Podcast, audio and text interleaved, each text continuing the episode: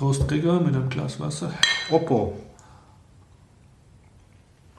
Und willkommen beim Biertaucher Podcast 131. Ja, ähm, wir schreiben den 18. wir schreiben den 18. 2014. 18.11.2013, Ah ja, 2013, stimmt. aber Ah sonst ja. was passt. Oh Mann, du bringst mir aus dem Konzept, weil heute anderes Setting ist. Das Ganze Okay. findet statt mit äh, freundlicher Unterstützung von wukonic.com, der Internetagentur aus Österreich. Vom Jörg.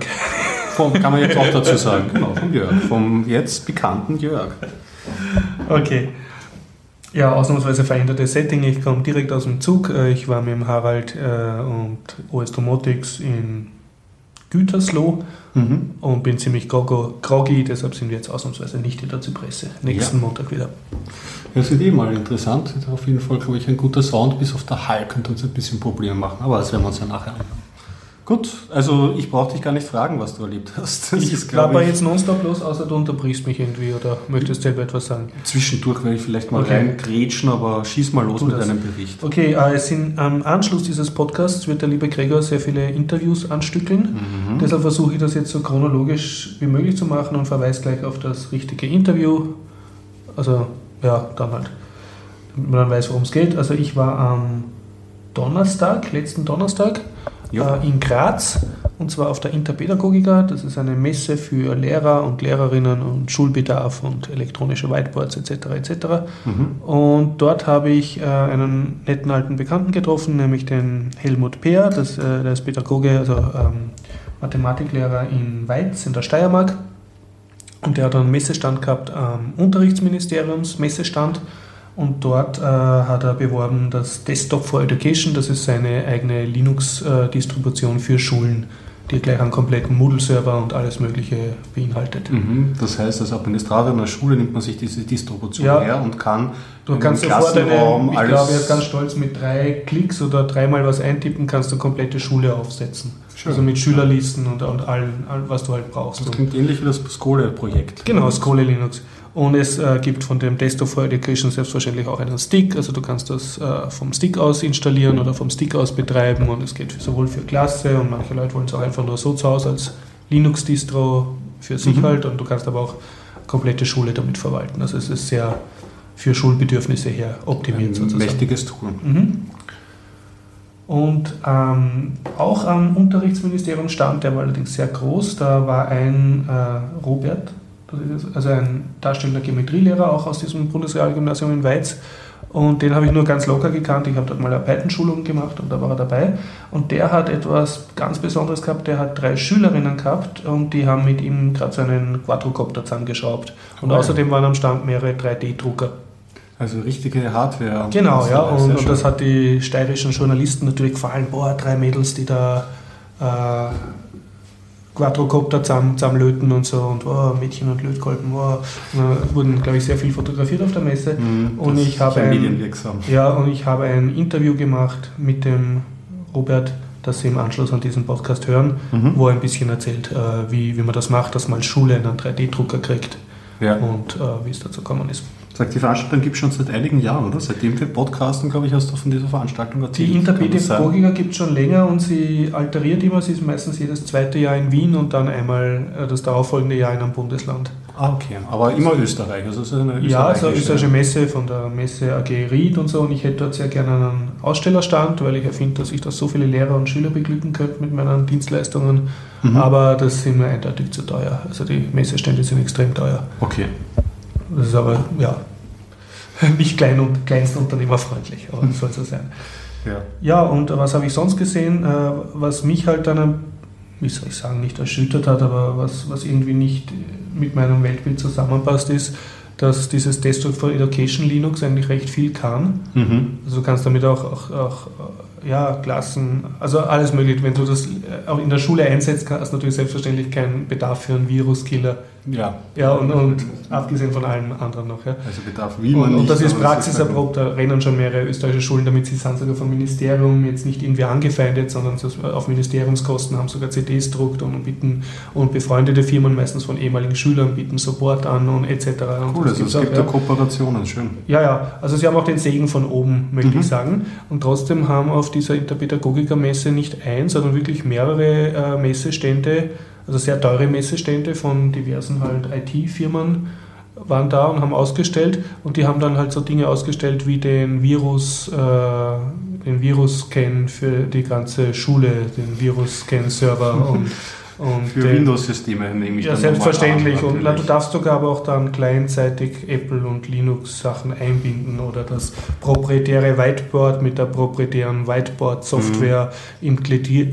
also ab, verwaltet in der proprietären Server Wolke für die Schule, die aus der Wirtschaft kommt, wo, weil sie können das ganz, also haben wir gedacht, Na klar. Ja, und, da beginnt der Lobbyismus, wir haben das ja eh schon mal gesehen ja, ja. in der Verwaltung und so, dort sind Proprietäre und Firmen also da, da zu Recht ein gutes Geschäft. Von wegen äh, Schumpetersche Zerstörung, also wenn du ein Produkt hast, das nichts kostet und besser ist, dann machen die, die, die nicht so sind, leben trotzdem fröhlich vor sich hin. Also mhm. Und dann habe ich halt auch einen, einen Schüler gefragt ähm, vom Helmut, der jetzt eine EIT-Firma hat inzwischen schon, der war glaube ich auch mal im äh, Podcast interviewt, der Matthias Braunecker, habe gefragt, ja, hey, wie kann das sein? Euer Produkt ist tausendmal besser und, und die verlangen da Unsummen dafür. Und ja, ja, ja, ja, ja, brauchst nicht glauben, dass die Schulen kein Geld haben. Und ja. Dann äh, bin ich halt auch zu den Ständen hingegangen, habe so ein bisschen geredet und muss sagen, eine, ein Stand hat sich positiv ausgezeichnet. Die haben zumindest einen Pinguin auf ihrer auf ihrem Poster gehabt und mhm. haben gesagt, ja, sie machen irgendwas, also irgendeiner ihrer Server ist eh Linux-basiert oder so. Oder irgend, also sie haben zumindest gewusst, was Linux ist. Ja, Also es war, sie waren nicht Linux-unfreundlich irgendwie. Und der Rest hat eigentlich auch nichts Tolles gemacht. Die haben virtuelle Maschinen gehabt, wo das halt rumgelaufen mhm. ist. So, jetzt kommt ein fremder Gast. Gleich hineingetrappelt, ja. Okay. Ich habe, ja schon, ich habe ihn schon gebrieft. Dass wir Hast du ihn schon gebrieft? Also okay, okay. Ein, ein leiser Auftritt. Okay, okay. Und äh, ja, ich habe halt dann mit den Firmen geredet und, mhm. ja, und dann kommt immer die Frage, und sind Sie Lehrer? Und ich habe dann, das war mir zu kompliziert zu erklären, dass ich unterrichte, aber kein Lehrer bin. Ich gesagt, nein, ich habe nur beruflich mit Schulen zu tun und wirklich nicht bei einem Stand, sondern bei sehr vielen war dann, ja, das ist gut, wir suchen nämlich Vertriebler. Also jetzt weiß ich auch, warum die Schulen so dumme Software kaufen, obwohl es äh, freie Software mhm. kriegen könnten, äh, weil es immer einen Vertrieb gibt an Starten. Die gehen da rein, reden mit irgendwelchen überforderten Leuten, die null Ahnung haben und wie gesagt, wird das Budget dafür. beginnt der Lobbyismus ja, genau, sozusagen. Also kannst du Vertrieb anscheinend mhm. Produkte an den Mann oder zumindest an die Schule bringen. Und sonst, was habe ich gesehen? Ähm, was ist mit diesen ja, Whiteboards? Hat sich da etwas Interessantes ergeben? Sie sind meiner Meinung nach sind's weniger geworden. Okay. Also es waren weniger Stände, die jetzt äh, das Whiteboard als Nonplusultra ausgestellt haben und ich glaube auch, es waren nur Stände, die Whiteboard gehabt haben, haben auch irgendwelche anderen Serverlösungen gehabt und das halt nur mhm demonstrativ aufgestellt, um zu zeigen, dass sie auch ganz toll Schulen be, äh, beliefern können. Aber Nur zur Information der Hörer, Whiteboard, das soll dann so wie ein überdimensionales... Tafel Genau, ein überdimensionales Tablet, wo man Inhalte darstellen kann. Genau, das senkrecht steht, damit der Lehrer, wie sie es gehört, mit dem Arsch zum Publikum mhm. steht ne, und auf seinem Whiteboard herumkriegselt. Und dann hast du natürlich ganz super proprietäre Lernsoftware, die nur auf dem Whiteboard läuft und damit kannst du da ganz tolle Unterrichtsstunden machen. Da beginnt es ja, ja, irgendwie. Also wenn man dann eingesperrt ist, wieder in so einer Logik, ja. ob man da sich da nicht mehr Komplexität reinholt, als es dann in Wirklichkeit dann Output bringt, guten. Also. Ganz sicher, aber es ist halt so eine Star Trek-Idee. Irgendwie dürfte es sich trotzdem halten, anscheinend im Kleinen zumindest. Und eins habe ich gelernt, das war mir auf meinen letzten Interpädagogikerbesuchen nicht so klar, also es ist jetzt für mich deutlicher herausgetreten, wenn du an Schulen irgendwas verkaufen willst, dann musst du dem Lehrer die Stundenvorbereitung abnehmen. Mhm. Dafür wird zahlt. Das ist eine Dienstleistung, dass du sozusagen die kofferfertige Schulstunde anbietest. Wo da, also möglichst, dass die Hausübungen auch schon dabei sind ne? die, mhm. und das Unterrichtsmaterial sowieso. Und da einer, also es waren auch ein paar sehr sympathische Firmen. Einem habe ich sogar was abgekauft, so einen Schreibmaschinenkurs, weil mir einfach der Typ so sympathisch war, der ähm, der das ausgestellt hat. Ja. Und es war auch ein anderer, die waren Salzburger, die haben so eine Software gehabt, Lernmax, und die waren mir halt einfach so sympathisch vom Auftreten, obwohl ich jetzt nichts von der Software verstanden habe. Ne? Mhm. Und dann habe ich halt so geredet, aha, wie habt ihr die Software entwickelt? Und hm, aha, na, das läuft nicht unter Linux. Und so, ja, toll. Und, das, und dann, und ihr könnt rein vom Schul-, äh, vom Lernsoftwareverkauf leben und ja, ja, und da haben wir jetzt unser zweites Produkt. Und dann habe ich halt geredet, ja, und da, da, ist halt das alles dabei, Lernmaterial und bla bla und, und, und Webseite. Und dann habe ich gesagt, ja, und was muss dann der Lehrer eigentlich überhaupt noch machen? Und der hat mal gesagt, auf die Play-Taste vom CD-Spieler drucken. Ja? Und das ist wirklich das, wie du Software verkaufst oder wie du Dienstleistungen an Schule verkaufst. Andererseits, das habe ich jetzt dann von einem anderen gelernt, der arbeitet in einem Schulbuchverlag, der hat gesagt, von einem Schulbuch, sagen wir jetzt Mathematik, äh, vierte Klasse Unterstufe oder so, gibt es zwei Versionen, mhm. alle beide mit Lösungsheft und so. Eins für den Lehrer, der jetzt äh, darauf angewiesen ist, dass das möglichst fix und fertig ist. Ja. ja. Und eins, dasselbe selbe Land, Österreich, selbe Schulstufe für den Lehrer, der gern viel tun will und viel Material dazu hat. Also vom selben Verlag. Also in zwei Versionen. Und das heißt jetzt nicht, dass der Lehrer faul ist, das heißt auch einfach nur, dass der Lehrer in einer Umgebung arbeitet, wo halt an die Schüler nicht mehr ranzubringen ist, wo es gar nicht erst kommen muss mit, weil der also froh ist, er den Problem gesetzlichen Mindestauftrag irgendwie durchbringt. Ne? Mhm. Von der Gegend oder von der Schulstruktur. Aber es gibt halt, vom, das habe ich auch nicht gedacht, dass derselbe Verlag für dasselbe Zielpublikum zwei Versionen rausbringt. Ja, interessant. Das hätte ich mir auch nicht gedacht, dass ja. es sowas gibt. Und eins war noch, ich hoffe, ich schaffe das, den äh, Link zu finden und in den Shownotes zu verlinken. Das war wirklich ein einziger Messestand und das war eine sehr nette junge Dame. Und die hat gesagt, sie sind vier Frauen aus Wien und sie haben beschlossen, sie machen ein Lernspiel, ich glaube über zum Thema Schuldenberatung oder Umgang mit Geld mhm. für Jugendliche. Also sie wollen ihre, äh, dass man halt nicht selber sich verschuldet, diese Propaganda oder Dienstleistung oder Aufklärung wollen sie in ein Spiel verpackt haben. Sie waren keine Programmierer, deshalb haben sie angeheuert, den, den kennen wir auch, der dieses Physikspiel gemacht hat. Jetzt fällt mir der Name nicht ein. Kopernikus. es gibt ihn so ein berühmtes Physikspiel. Ja, okay, bitte in die Shownotes schauen. Ja, aber das kommt erst heraus, also es war noch am Stand war praktisch nichts zu kaufen, aber mir hat das gefallen, dass die gesagt haben, ja, wir wollen dazu ein Computerspiel, äh, wir lassen das machen. Mhm. Das finde ich so eine gute Business-Entscheidung. Vielleicht kriege ich mal noch ein Interview zusammen mit denen. Ja, so viel eigentlich zur Interpädagogika. Sie hören im Anschluss noch das Interview vom Roman.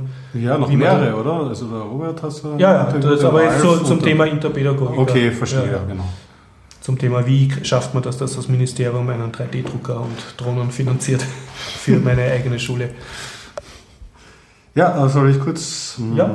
mal zwischenauflockern? Na gerne, ja. Kann ich auch. Erstmal eine Ratung zur letzten, oh, zur letzten Folge ist gut, zur vor, vor, vor, mhm. vorletzten Folge, ähm, weil ich ja groß getönt und gerentet habe. Ich habe ja ähm, schändlicherweise ein Windows 8.1 laufen, damit ich meinen Steam-Account zum Spiele sucht nach proprietären. Ah, das ist wirklich schlimm, aber ich hoffe, das ist etwas, was ich aussitzen kann. Jetzt mit den Steam Machines und der eigenen Distro wird das ja vielleicht. Und da habe ich behauptet, man kann Windows 8.1 nur online ähm, installieren. Das heißt, dass ja. das gebunden ist mit einem einem MSN-Account. Inzwischen geht es offline auch? Also es gibt äh, eine Option, dass man Aha. auch offline okay. wahrscheinlich gut versteckt. Ich habe sie damals nicht gefunden, aber mhm. rein zur Richtigstellung, so viel ja. Zeit muss sein. Ich meine, bei Ubuntu ja, ja, ist man ja auch nicht frei von Online-Angeboten.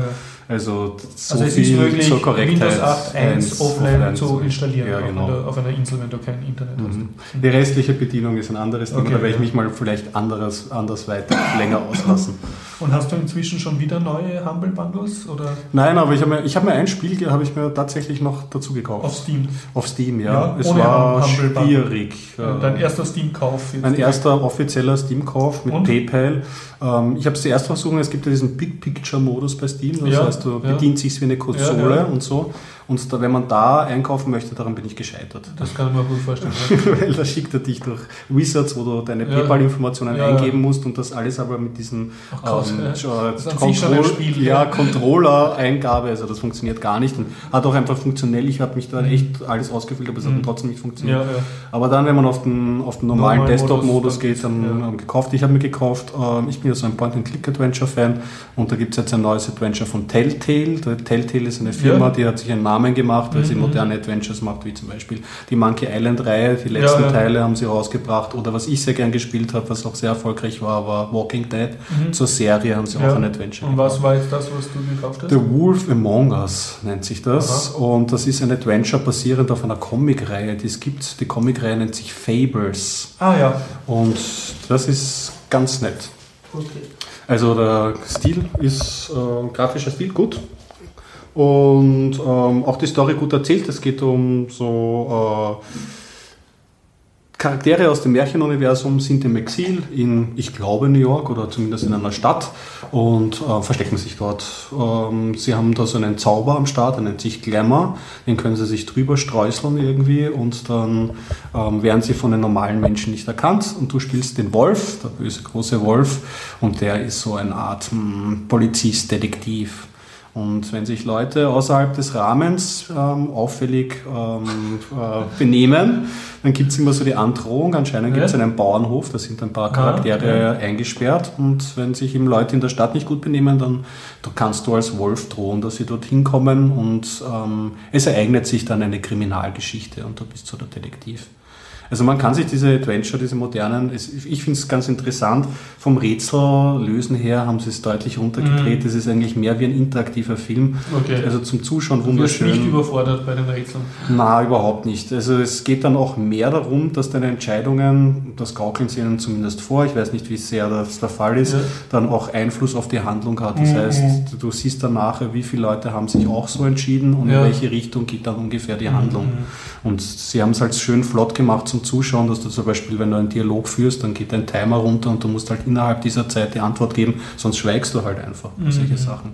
Funktioniert halt gut für den Spielfluss, fürs Rätsel lösen, gehst halt ein bisschen ja, rum, ja. legst die Lupe drauf und dann. Also mehr Richtung interaktiver Film, dass du vielleicht mehrmals durchspielst und zu schauen, was passiert genau. bei Entscheidungen. Genau, ja, genau. So, so habe ich mich ähm, mal Ding. Ich, es ist 22 Euro hat es gekostet mhm. und es sind dafür, es ist halt, das ist ganz angenehm, ein eigenes ähm, Release-Format. Das kommt pro Monat eine Episode raus und für 22 Euro kriegt man die erste Staffel. Ich glaube, das sind dann so fünf Episoden oder so. Okay, das heißt, ich kann mich jetzt jedes Monat dann das freuen auf eine neue. der TV-Serie. Ja, runter runtergebrodelt. Ich bin ja froh, wenn mhm. ein, ein, Spiel sich nicht allzu lang ähm, mich aufhält. Okay, ja, ja. ja. Womit habe ich mich noch belustigt? Ich habe mir gedacht, für die deutschen Zuhörer vielleicht ein kleiner Tipp. Ja. Ähm, ich war im Theater zweimal. Okay. Und äh, einmal im Burgtheater und einmal im Akademietheater. Und im Burgtheater habe ich mir Mutter Courage und ihre Kinder angeschaut. Sehr gut. Ein Klassiker von Bertolt und wie, Brecht. Wie kommst du ins Burgtheater? Du warst ganz allein, hast du gesagt, ich gehe jetzt ins Burgtheater? Nein, es gibt da so eine Gruppe in meinem Bekanntenkreis ah, okay. und ähm, ich mag Theater ja sehr, bin ja. aber zu voll, mir selber Sachen zu kaufen. Ja, ja. Ist aber eigentlich keine Ausrede. In Wien kriegt man um 5, 8 Euro Absolut, Theaterkarten. Ja, als Kino zum Ja, es ist Weil wirklich du kannst faszinierend. Auch am Abend, äh, vor, kurz vor der Vorstellung hingehen und meistens kriegst du irgendwelche Karten, weißt genau. du da nicht wo. Also wenn man es ganz günstig haben möchte, geht man auf Stehplatz. Und das ist jetzt auch kein, kein, kein verwerflicher Trick. Wenn, das, wenn das Licht ausgeht und es sind Sitzplätze noch frei, dann kann man sich dann immer noch hinsetzen und meistens gibt es dann noch Plätze.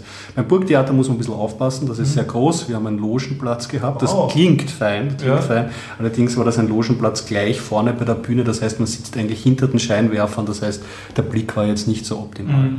Und deswegen ist das Burgtheater ist zwar fein, wenn man es anschauen möchte, aber vielleicht für den Start, wenn man Wien besucht ja. oder so, kann man das Burgtheater ähm, vielleicht im Rahmen vom Vestibül besuchen. Kennst du das Vestibül? Das ist ein kleines Nebentheater im Burgtheater. Genau, da geht man im Seiteneingang ja. vom Burgtheater rein und da sind kleinere Produktionen von jungen Schauspielern mhm. drinnen. Also das würde ich fast bevorzugen.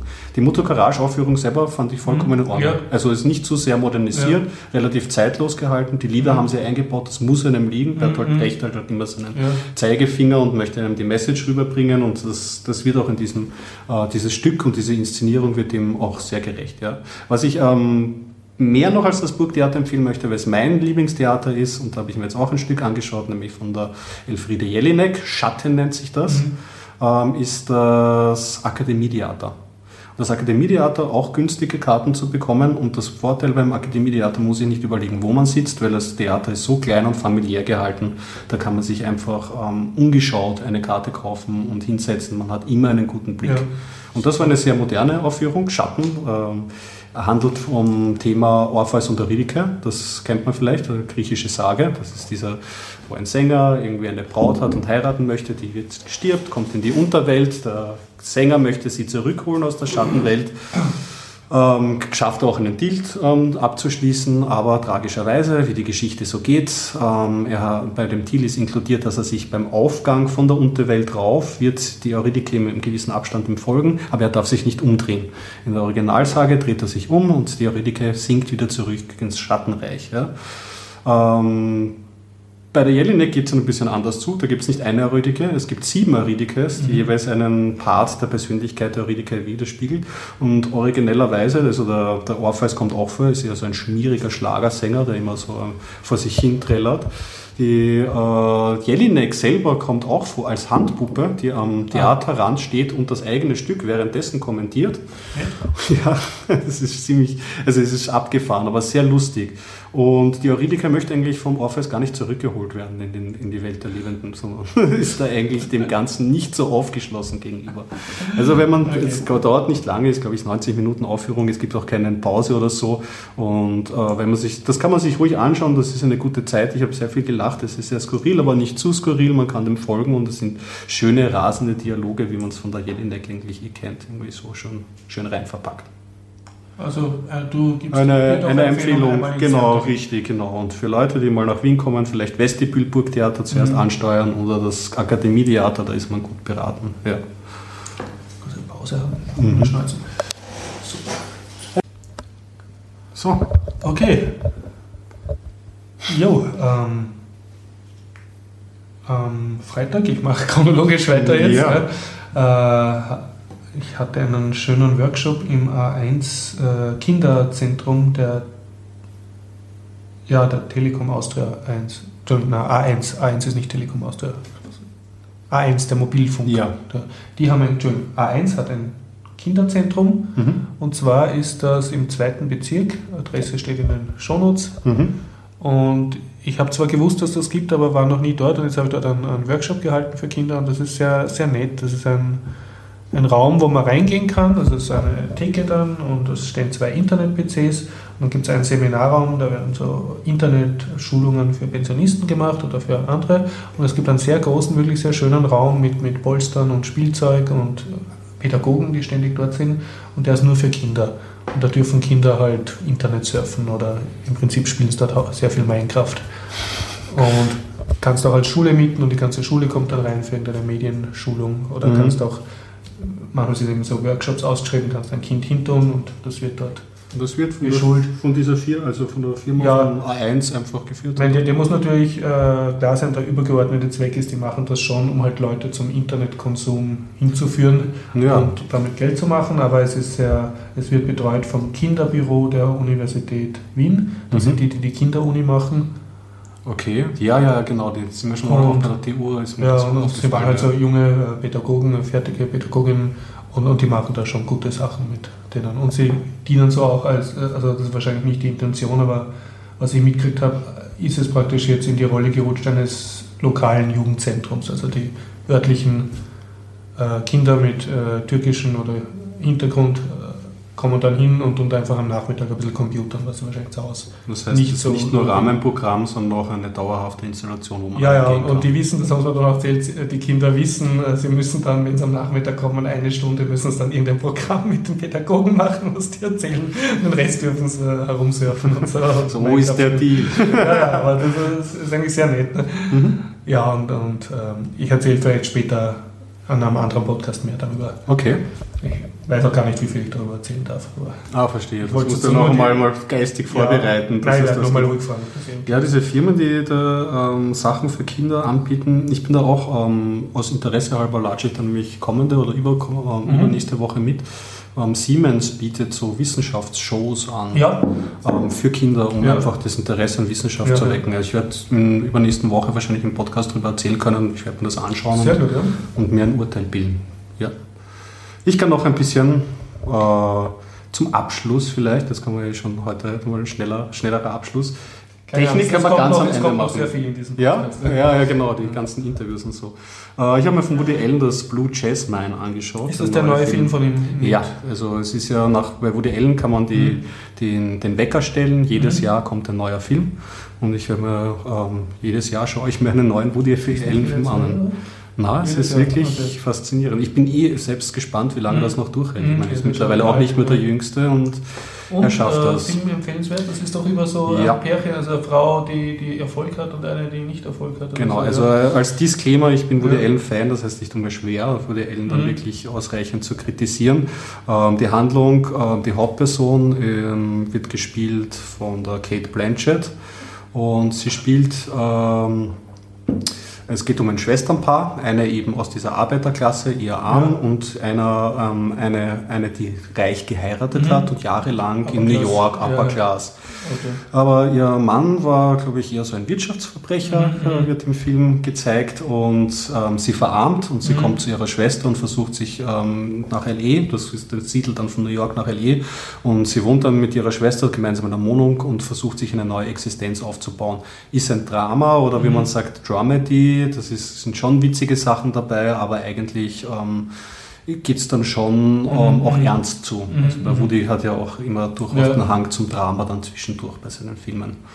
Ähm, ja, ist zu empfehlen. Ähm, Kate Blanchett spielt großartig, mhm. wird ja jetzt schon gemunkelt, mhm. irgendwie so Oscar und so. Kann ich mir mhm. durchaus vorstellen, weil sie spielt fantastisch und es mhm. ist dann, es wird halt so das ein Psychogramm gezeichnet, dieser Frau, die sich damit nicht abfinden kann, jetzt ja, halt ja. nicht mehr die große, ja, das große Geld am Start zu haben und wie es dann schon so teilweise in die Krankheit abrutscht. Also ohne allzu viel zu verraten, es ist sehenswert und ich meine allein die Dialoge, die da Woody Allen schreibt, das kann er einfach. Also dieses Beiläufige, wenn mehrere Leute miteinander interagieren und so. Ich, ich mochte den Film mhm. wirklich sehr und werden mir wahrscheinlich noch ein zweites Mal anschauen. Ja. So gut.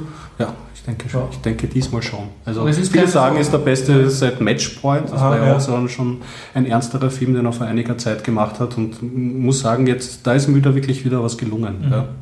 Und es ist aber dieses Woody Allen-Feeling, also dass du deine Schmunzelelemente drin Auf hast. jeden Fall, auf jeden Fall. Also zum Beispiel die Freundin, äh, also ihre Schwester, die aus der Arbeiterklasse kommt, die hat einen Freund, den kennt man mhm. aus Boardwalk Empire, der hat schon mhm. so einen ähm, geistig, geistig nicht ganz da mhm. ähm, Gangster gespielt mhm. und er spielt jetzt da so einen Arbeiterfreund mhm. eben und das, das ist traumhaft. Also da, mhm. da, da, da, da, passen die Dialoge und was sie erleben und so, das, das, das, das haut schon gut hin. Ja. Ja, das war so mein, mein Roundup in Sachen Medien. Ja, ansonsten kann ich nur noch über Smartphone-Kladderadatsch lesen, die vier Schlagzeilen, die mir aufgefallen sind, aber das kann ich ja dann noch nachhängen. Hast du noch okay, was? Ja, ja. ich habe noch viel, ja. Ja. okay. Ähm, ja, dann, was ich in Graz nicht gemacht habe und auch nicht mitgekriegt habe, dass das gibt, äh, und wo man merkt, wie man auch trotz heftigstem Internetkonsum einfach viele Dinge nicht mitkriegt, wenn man ich ist. Mhm. Das ist das Elevate Festival, das war am Freitag äh, in Graz. Mhm. Und zum Glück war der Ralf dort, der Ralf, Dr. Ralf Schlatterbeck. Und mit dem bin ich äh, nach Gütersloh gefahren übers Wochenende äh, von Oestomotics aus. Und im Zug haben wir dann geredet und, und was, wir waren zur selben Zeit in Graz und, und aha, Elevate Festival, na, nie gehört. Und dann habe ich ihn gleich dazu interviewt, was das ist. Das hören Sie, du wirst das, wirst das reinschneiden im Anschluss ja. an diesen Podcast, eins der angehängten Interview, äh, Ralf zum Thema Elevate Festival. Mhm. Sehr gut. Wieder eins. Wieder ein Blog. Okay. Und dann ähm, setze ja. ich gleich fort. Dann ja, setz mal fort. Ich, ich, ich okay. hänge das am Ende an, das ist sowieso nur drei Satz. Okay, okay.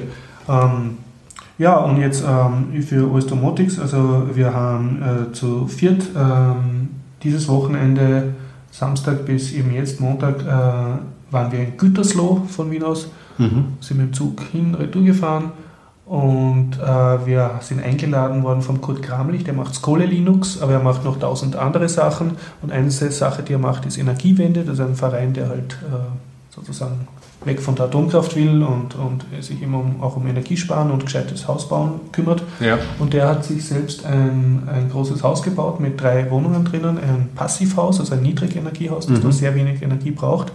Und das hat eine mechanische Lüftung und da war sein Problem, er hat da Fühler drinnen hängen, aber er, er, er tut sich jetzt noch schwer mit dem Aus, äh, Aus werten. Ja? Also er kann die Fühler auswerten, die er drinnen hängen hat, aber ja. die sind alle verkabelt und dann braucht er dann eher einen PC. Und wir haben ja von OS Domotics aus diese Sixlo-bahnfähigen äh, Fühler, die einfach so eine kleine Antenne haben und dann funken können und du, du tust eigentlich den Fühler rein und solange seine Batterie hält, bist Funkt du dir sorgenfrei und kannst das genau. überall im Haus abfragen. Und da haben wir halt erst Vorträge gehalten für lokal Interessierte und dann äh, in sein, sein Haus da eingeritten und, und dort haben wir dann diese Fühler getan und auch äh, Skripte geschrieben, dass das dann funktioniert mit der Auswirkung. Also ich habe eigentlich dazu am wenigsten beigetragen. Ich war dort zur Dokumentation. Ich habe so wie viel, wie Fotos war, wie gemacht. war eure Reisegruppe, die dort... Wir waren vier Personen. Also mhm. ich, der Harald, äh, der Göster, der ist auch bei OS Domotics und eben der Ralf. Mhm. Und hat aber alles funktioniert und ich habe jetzt auf der Rückfahrt noch einmal den Harald interviewt, weil der technisch ein bisschen Firma ist. Und dieses Interview hören Sie auch im Anschluss. Da geht es darum, was OS Domotics... Äh, gemacht hat. Schön, also auch eine bekannte Stimme dann zum Abschluss des genau, Podcasts. Genau, also der Harald ist auch im Podcast, wenn er nicht im Podcast ist. Herrlich, und geschafft. Ich würde jetzt eher mehr so die Social-Sachen erzählen von der Reise, die jetzt ja. nicht, nicht so techie-mäßig sind. Und ich habe dort äh, also dort war zum Beispiel der Sven, war, ist da zum Beispiel auch kurz aufgetaucht, der Sven Guckes. Ah, also Sven Guckes. Klein, ja. Grüße an dieser Stelle. Genau, dich, ist, er ist dann auch wieder abgehauen und er hat die ganze Zeit mit so einem äh, Typen aus Dänemark herumgekichert, haben sie irgendwas an einem Laptop gemacht, wie zwei kleine Schulmädchen. Und, und äh, dann habe ich auch mit dem Typen geredet und das war der, das ist jetzt richtig gesagt, der Jonas aus Dänemark, IT, äh, selbstständiger IT-Admin und der hat dann eine sehr interessante Geschichte gehabt und ähm, die werde ich in einem der nächsten Podcasts noch einmal genauer äh, zusammenarbeiten. Also ich habe dann sehr viele Interviews gemacht und, und das ist aber ein größeres Projekt. Ja. Ich, äh, das muss, muss, ich halt zusammenschneiden und, dann auch in die richtige Reihenfolge bringen.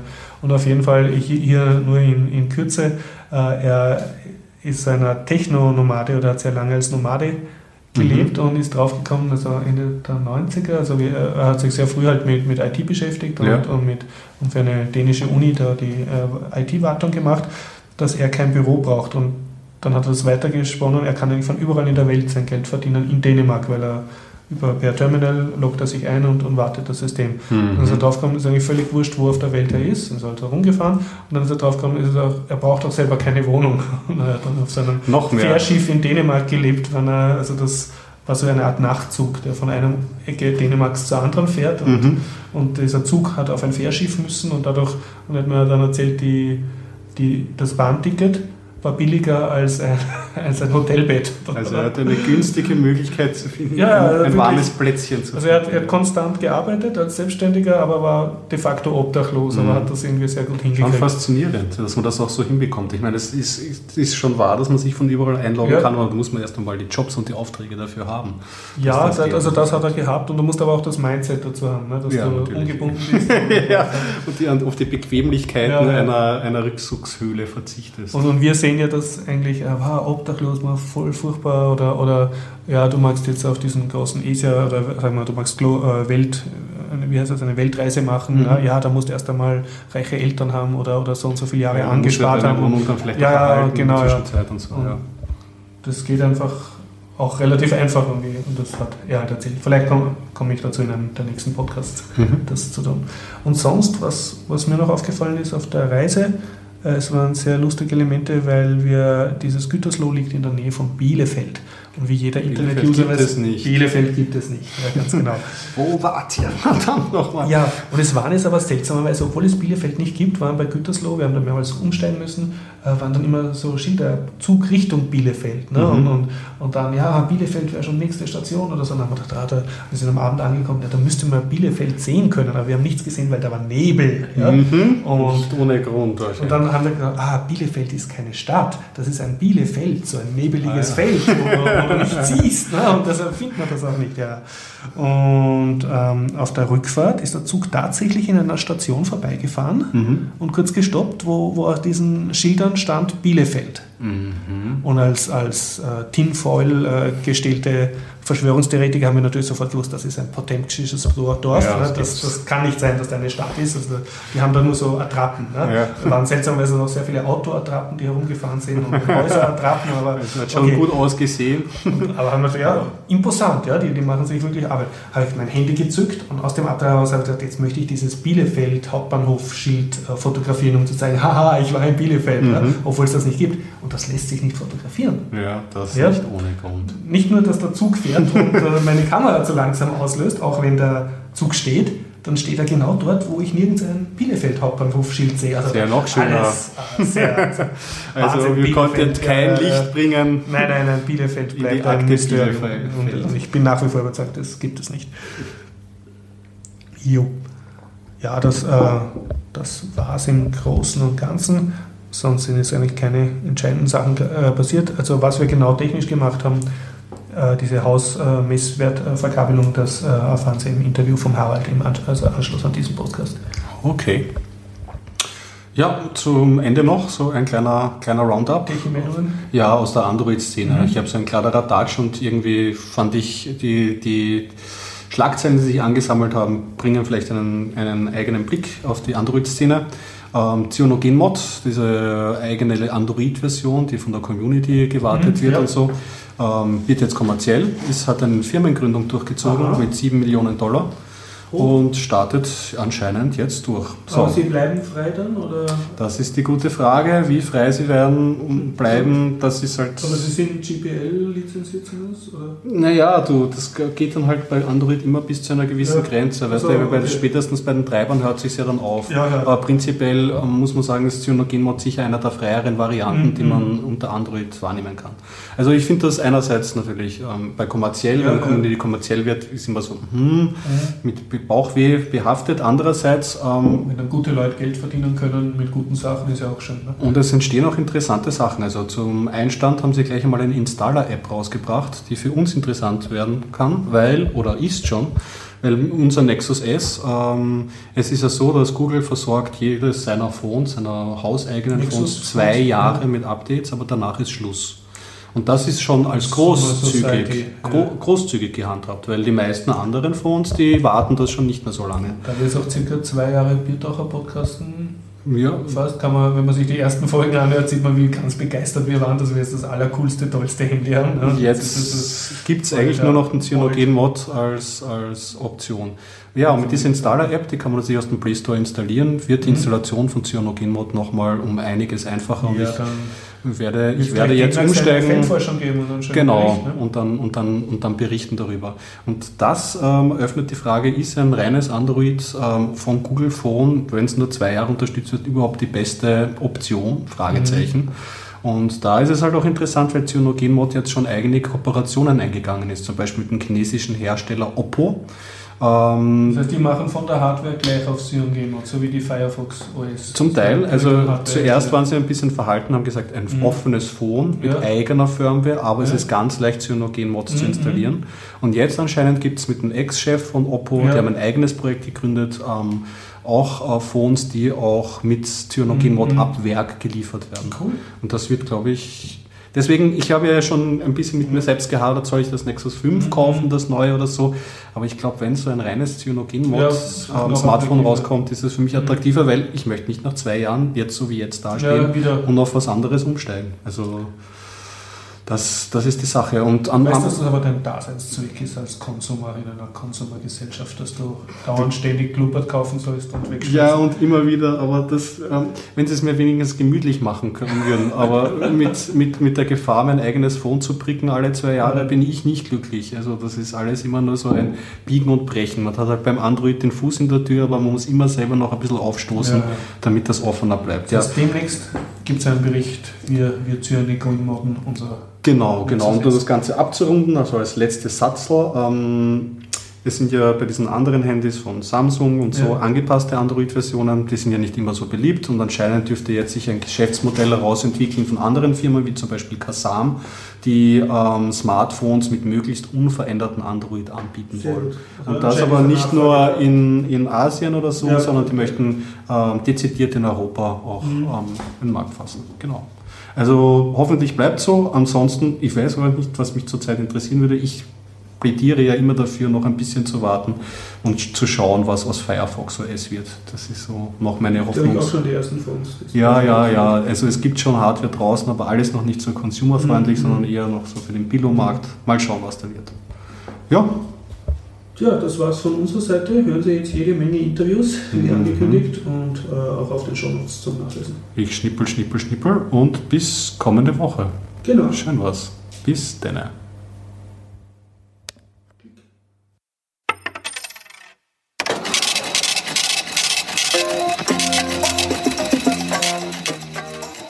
Neues Alltime High von derzeit 788 US-Dollar. Ben Bernanke empfiehlt Bitcoin. US-Steuerbehörde wird Bitcoin-Guideline veröffentlichen. Gefahr für Bitcoins Fungibility? CoinJoin Bounty Fund. Benjamin Lawsky möchte uns eine Bitlicense verkaufen. Coinbase-App aus App Store entfernt. Police Department muss Bitcoins zahlen.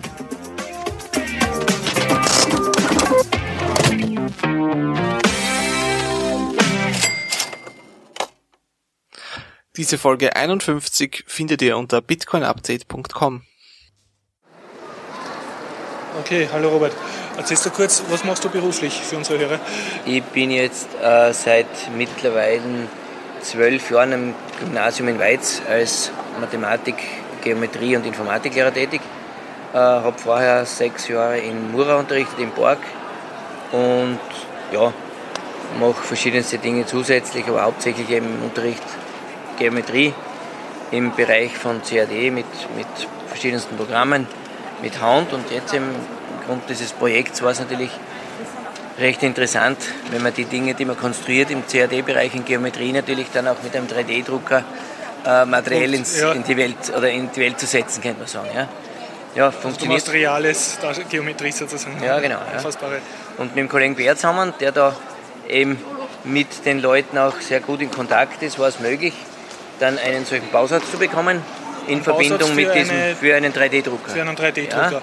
Genau, den haben wir gekriegt. Eben und das ist nicht Standard, dass jede österreichische Schule einen 3D-Drucker kriegt, Natürlich sie will? Wir haben, wir haben also auf Anraten von Ministerialrat Havlet ja. ein Schreiben verfasst mit einer Kollegin gemeinsam eben äh, den Lehrplanbezug und die Anwendung so eines 3D-Druckers im Unterricht. Ja. Eben im Bereich des geometrischen Zeichnens, des Darstellungsgeometrie. Wir haben zusätzlich bei uns an der Schule ein Oberstufen-Kurssystem mit dem man das auch gut verbinden lässt, natürlich indem man... Ihr habt erklärt, wie Sie den 3D-Drucker pädagogisch genau, einbindet genau, in ja, Schule? so ist es, ja. Und das wurde eben, dann auch gemacht, sozusagen? Das wurde gemacht. Wir haben dann ein, ein Skript verfasst, eben quasi eine Datei mit drei oder vier Seiten im Bezug im Unterricht, Geometrie, äh, bildnerische Erziehung, Verbindung zu Design, im technischen also Werken und so weiter. sozusagen. Quasi fächerübergreifende Projekte und aufgrund dieses Schreibens haben wir dann vom Ministerium quasi gestützt in Form eines EU-Projekts äh, den Bausatz bekommen mit dem Kollegen Bär, der eben eine Netzwerkgruppe betreut schon seit einigen Jahren, so im Bereich von acht bis zwölf Schülern. Heuer sind es wieder Netzwerk zehn. Netzwerk jetzt im Sinn von IT-Netzwerk. Genau. Ja. IT-Netzwerk, alles was in Verbindung ist mit, mit Computer, IT und so weiter, war eben die Chance groß, mit dieser Gruppe eben diesen 3D-Drucker zu bauen. Mhm. Das heißt, ihr habt den 3D-Drucker vom Bausatz selber zusammengebaut? Im Unterricht Im quasi, Unterricht, ja. ja.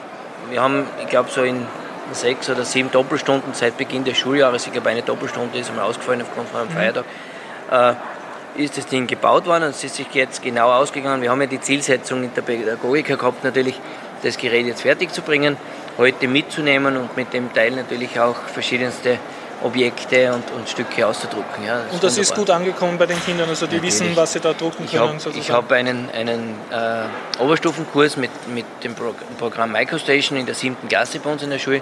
Wie die das gehört haben, wir haben es ja dann relativ bald auf unserer Schulhomepage natürlich veröffentlicht, dass wir gerade dabei sind, so ein, einen 3D-Drucker zu bauen. Und. Müsst ihr das rausschneiden? Ja. Also ich habe so einen 3D-Drucker gebaut. Und die, die restlichen Schüler natürlich, ja. die gerade die, die Schüler, die im naturwissenschaftlichen ja. Zweig sind, haben das natürlich sofort realisiert und gesagt, wir haben gehört, es gibt in der Schule ja. einen 3D-Drucker, dürfen wir den anschauen, wie schaut das aus und so weiter. Und eben, sobald sie gewusst haben, das Ding ist einsatzbereit, haben sie bereits dementsprechend äh, Dateien, Objekte modelliert, gebaut und gesagt, bitte und haben Sie, Sie nicht das, das Wissen gehabt, wie man mit der 3D-Software äh, für die SLD-Format ja, das sind, das, das sind verschiedenste Geschichten. Es war im Unterricht im geometrisch Zeichnen natürlich, im Google SketchUp haben wir da gearbeitet ja. und da haben wir uns natürlich relativ rasch auch informiert, wobei vor dem 3D-Drucker war das nicht so Thema, wie, wie, das funktionieren könnte, aber wie wir gewusst haben, okay, was benötigt der 3D-Drucker, welches Format braucht er, ja. ist es mit Google SketchUp zum Beispiel möglich, ein Plugin zu installieren mhm. und dieses STL-Format zu bekommen und mit einem zusätzlichen äh, Programm, mit dem, wir verwenden das, das Open-Source-Programm äh, Pronterface, äh, ist es dann möglich, quasi mit dem 3D-Drucker dann die entsprechenden Objekte auszudrucken.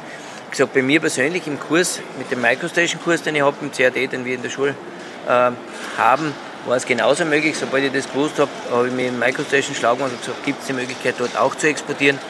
Und dort haben wir auch schon bereits über die Kursgruppe und ich selbst habe auch einige Dinge dann versucht natürlich äh, auszudrucken und das funktioniert wunderbar. Ja. Das heißt, du unterrichtest jetzt die G mit dieser Software und die Kinder wissen, genau. das, was ich da jetzt konstruiere, wird nachher real. Genau. Und wie heißt, merkst du da einen Unterschied? Also von ja, es ist natürlich von der Motivation her schon ein ja, Unterschied, wenn die Schüler wissen, dass sie die Modelle, die sie zuerst mit dem CAD-Programm äh, äh, erstellen, dass sie es dann später in der Hand halten können. Ne? Das ist schon ein mhm. wesentlicher Unterschied. Wobei früher in der Unterstufe, in der dritten, vierten, vor allem in der vierten Klasse haben wir es teilweise auch schon verwendet, äh, fächerübergreifend mit Werken, dass man mhm. dann gewisse Dinge dann in Holz oder was auch immer ja. macht. Und jetzt wissen sie aber, mit dem Gerät können sie die Dinge direkt drucken mhm. und haben das, das Ding dann in, in, in dem Format. Und das ist schon eine tolle Geschichte, weil es einfach für die Schüler eine neue Erfahrung ist.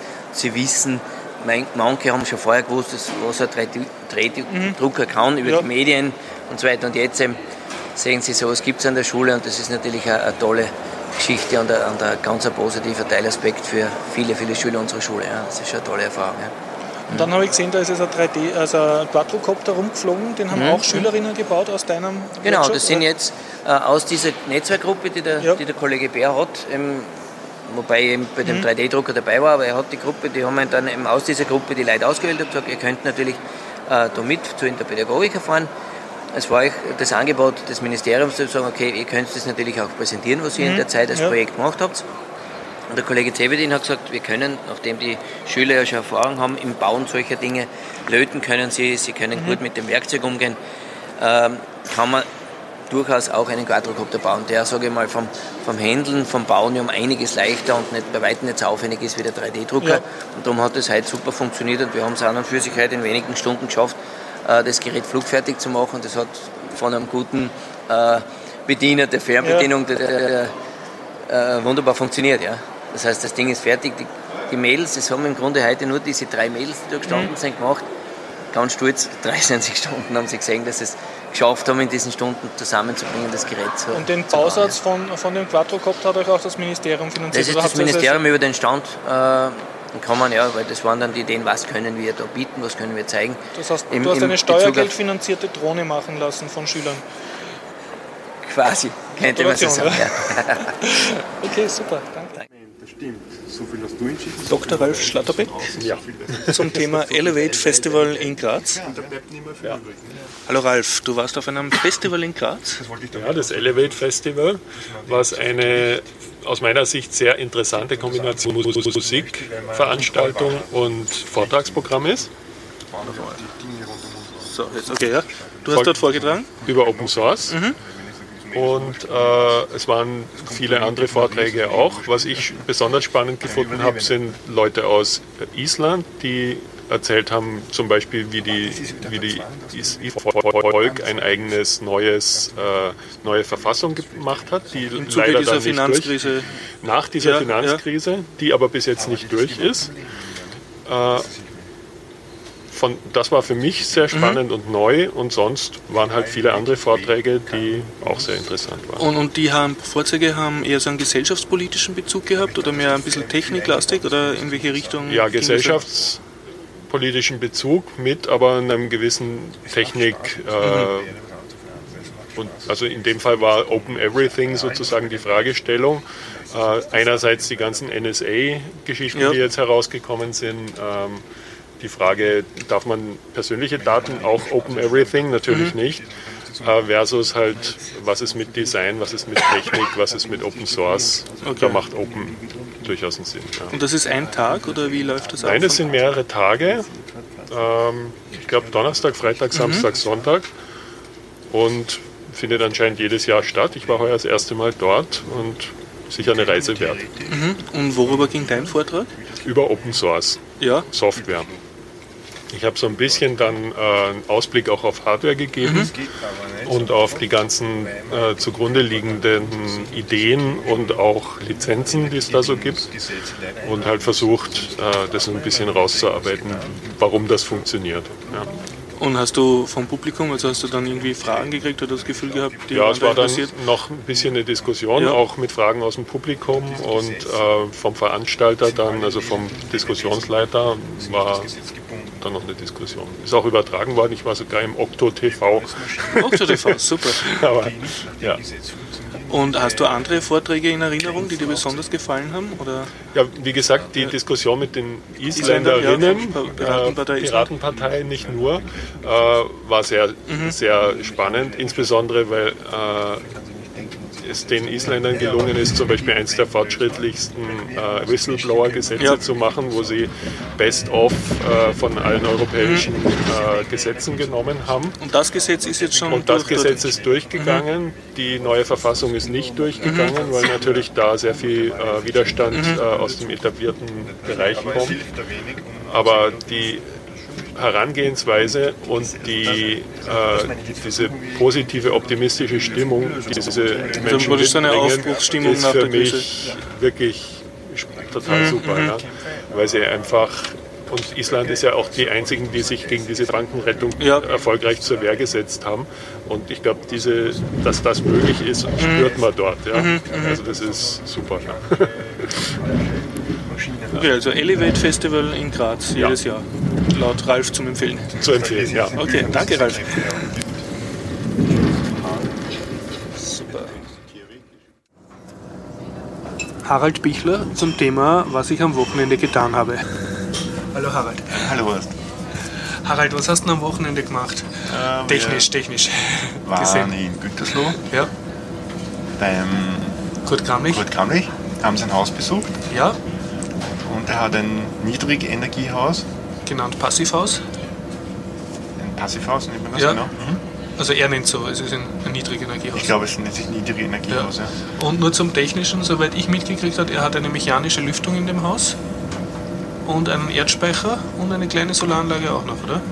Ja, ich, ich glaube, das beruht darauf, also man, man isoliert ein Haus ganz gut. Ja, hat sehr, Dann sehr hat man aber irgendwie ein Problem, Luft zu kriegen, ja? weil es so dicht ist. Mhm. Und wenn man jetzt Luft bekommt, macht man Lüftungsrohre in jedes Zimmer, installiert einen Ventilator, der jetzt Luft in die Zimmer bläst, damit man nicht erstickt. Also, dass man mal ersticken wird so schnell auch nicht. Naja, aber irgendwann passiert Das ist nämlich ganz dicht, das Haus. Mhm. Also wirklich? Hat er mal erklärt. Mhm. Ja, dann mal gezeigt, die Türe, wenn Also keine Fugen bei den Fenstern, wirklich klappt eine Leiste nach unten und dichtet es wirklich mhm. ab. Ja. Okay. Und da wird auch bei der Übergabe des Hauses das Haus mit Überdruck mhm. befüllt und dann wird geschaut, wo die Luft wieder rauskommt. Okay, ja. Indem man Wasserdampf in die Luft hinein. Und dann siehst du, wo es rausdampft. Wenn es draußen schön kühl ist, siehst du draußen Nebelschwaden aus dem Haus austreten. Und da weißt du, da ist es undicht. Das dichtet man dann ab. Ja. So, der Pilz. Dankeschön. Und Weißbier. Okay. Zum Wohl, ne? Danke. Wohl. Ja, Prost, Harald. Prost.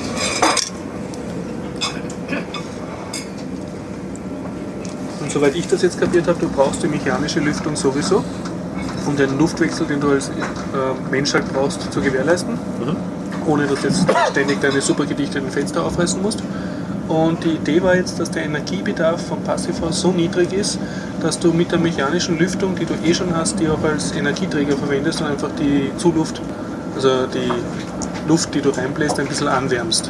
Und damit schon äh, die Heizlast, die du noch brauchst, deckst, obwohl Luft jetzt an, an sich kein gutes Trägermedium für Wärme ist.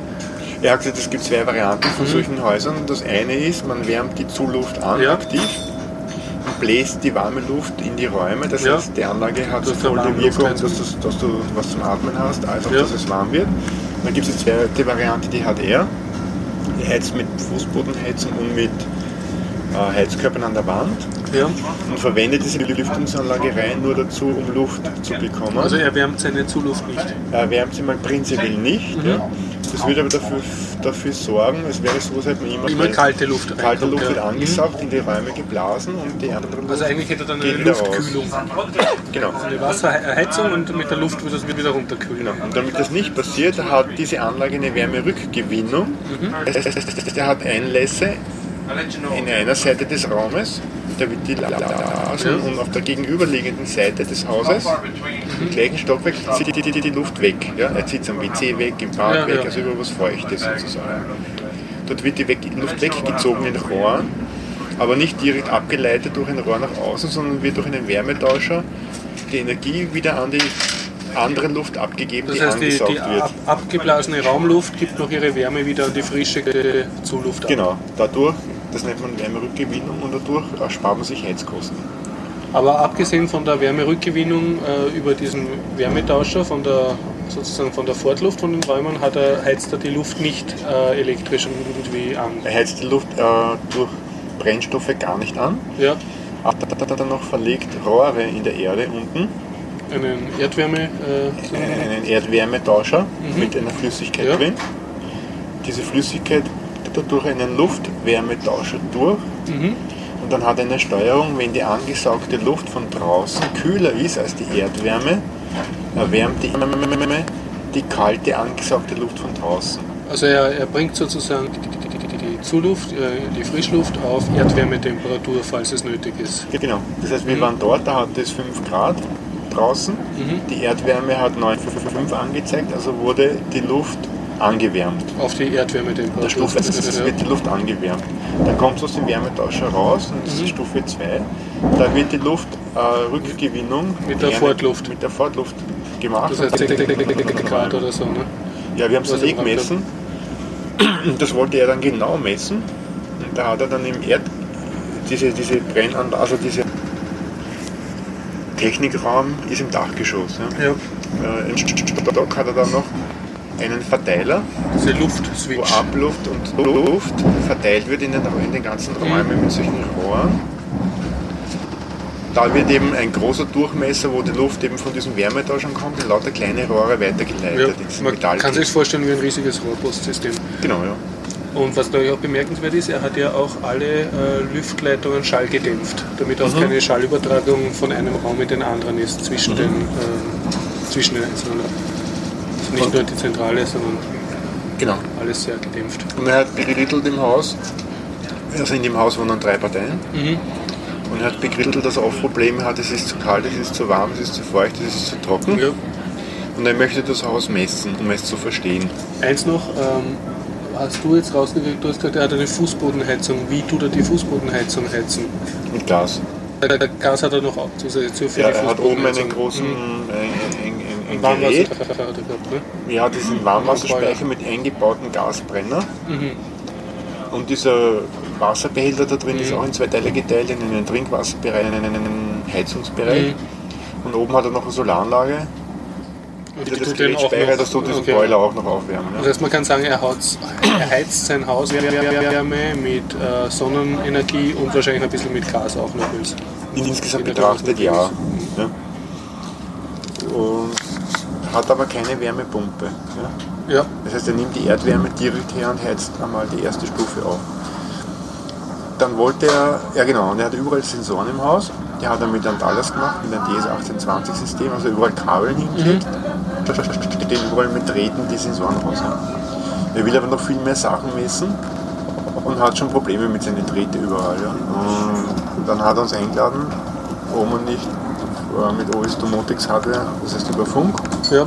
und IPv6 äh, die Sensoren verteilen können im Haus. Und das haben wir ja am Sonntag, glaube ich, erst auch gemacht, ne? oder waren wir schon am Samstag drin?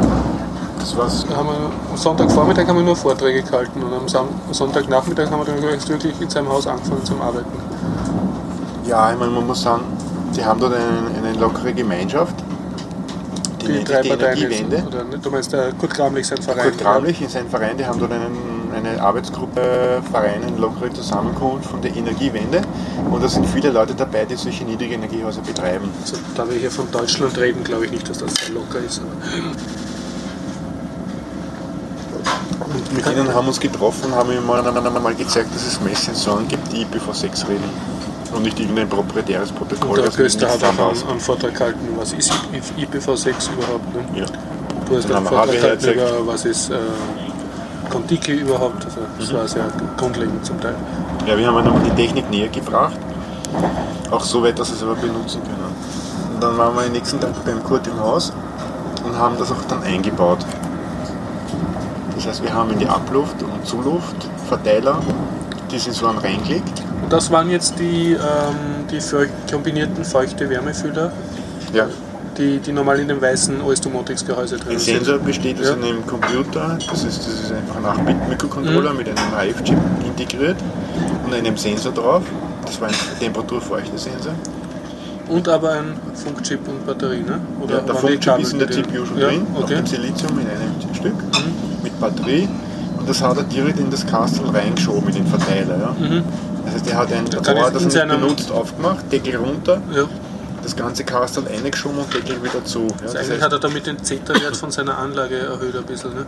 Ja, aber dadurch, dass das über ein, ein Rohr liegt, das nicht in Verwendung ist, mhm. keinen okay, Doppel drin hat und dort kein Rohr rauskommt, dann ist es egal. Ja. Aber jetzt nicht seine Last von seinem Ventilator erhöht durchs Messen. Nein. Hoffen wir mal. Man muss, vorstellen, bei den, muss sich vorstellen, bei den Verteiler gibt es 20 Anschlüsse, davon sind 10 benutzt mhm. und 10 sind frei. Bei den Freien sind einfach nur blinde Stoppeln unten drin, hat er einen Blindstoppel rausgenommen, Sensor reingelegt, ja. Blindstoppel zu. Ja. Vielleicht sollte man auch dazu sagen, die, der, der, Durchmesser von diesen Lüftungsrohren war ganz schön gut, der war so bis zu 20 cm, oder? Ja, ja, 25 cm. Und in die Zimmer runtergegangen waren es immer noch 10 cm. 10, oder so. Ja. Ganz schöne Waffe. Ich hätte eher geschätzt, das waren mehr, ja. Mehr als 10 sogar, ja. Na, oben. Von oben, oben da, der, das Haupt, 30 ja. und in die Räume waren es 10 cm. Ja. Mhm.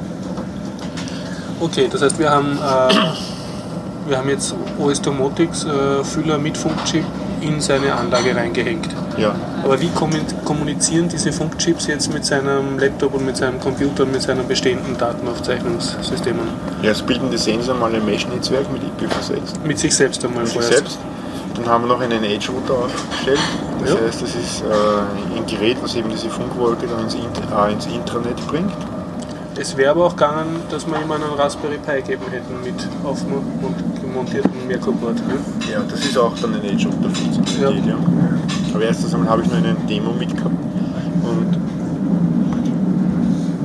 der Edge Router ist, ist, besser geeignet für rauere Umgebungen, weil da ist keine SD-Karte, die runterfallen kann. Das ist eine kleinere Hardware den hat er jetzt sozusagen bei sich äh, angekoppelt an sein äh, LAN-Netzwerk, was er eh schon hat. Er hat einen Switch da drin ja. in, dem, in dem Raum und da haben wir den einfach an den Switch angeschlossen. Mhm. Also der ganze Switch kann jetzt IPv6. Also das ganze Netzwerk kann, äh, kann jetzt IPv6, weil mhm. er keine Router hat drin, mhm. sondern überall nur Switches. Mhm. Die Switches hängen dann an einem Linux-Rechner ja. und an dem Linux-Rechner hängt das Modem des Providers. Also er hat eher einen Linux-Rechner, der Tag und Nacht drängt. Hat er auch noch, ja. ja. Er hat mehrere, die mhm. Und Nacht drehen. Okay, okay. Und was also, machen die? Das ist mir gerade nicht ganz klar. Also man muss sich so vorstellen, er hat ein Kabel vom Provider, da hängt mhm. ein Modem dran. Mhm.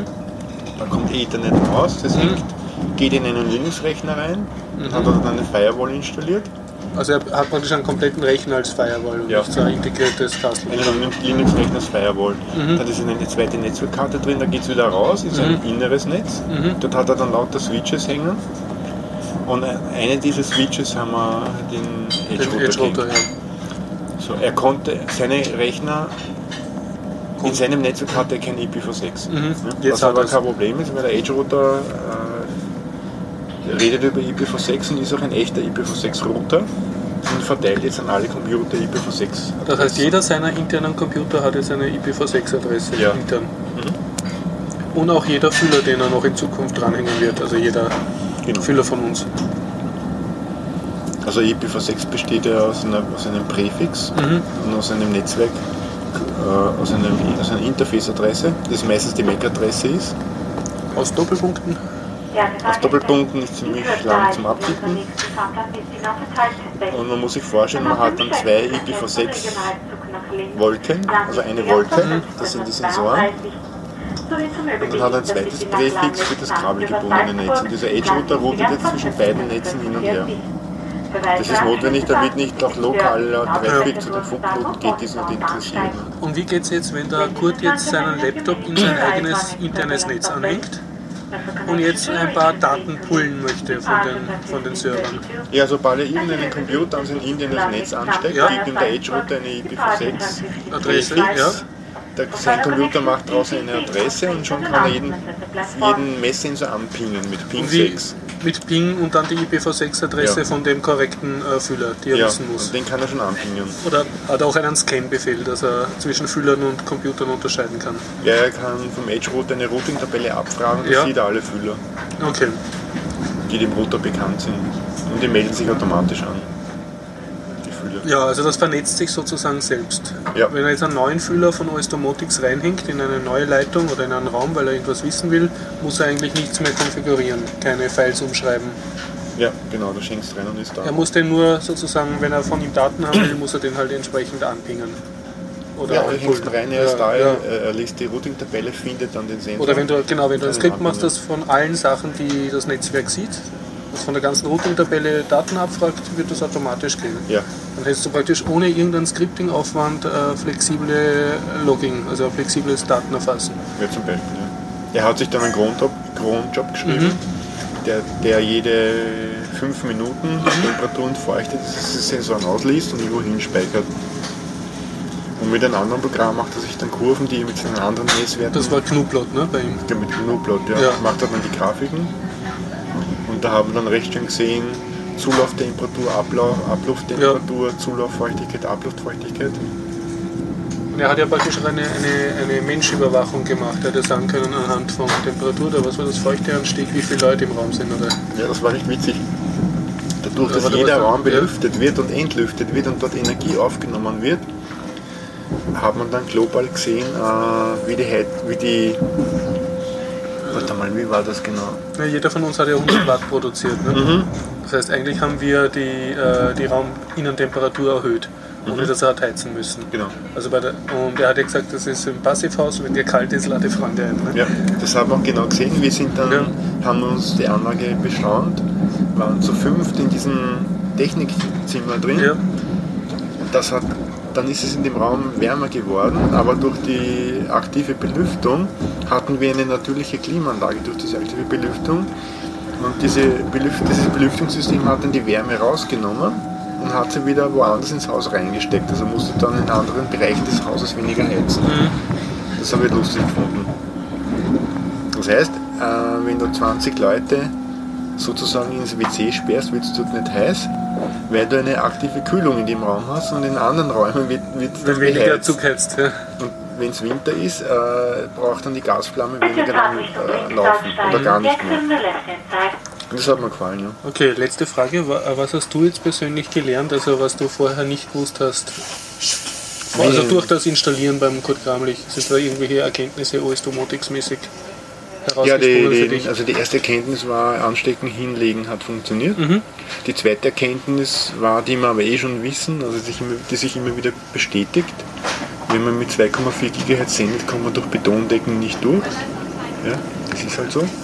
Das heißt, man muss die Fühler dann, also wenn die sich selber vermischen sollen und äh, müssen wir die entsprechend anordnen, halt, dass sie über das Stiegenhaus sich gegenseitig Ja, das erreichen. wird wahrscheinlich auch nicht gescheit funktionieren, mhm. aber wenn man es wirklich gut haben möchte, ist die Lösung in jedem Stockwerk einen Router. Jeder Stockwerk ein Edge-Router rein. Ja, oder? einen Edge-Router mhm. rein, das wäre die sicherste Lösung. Oder ein Raspberry Pi halt, ne?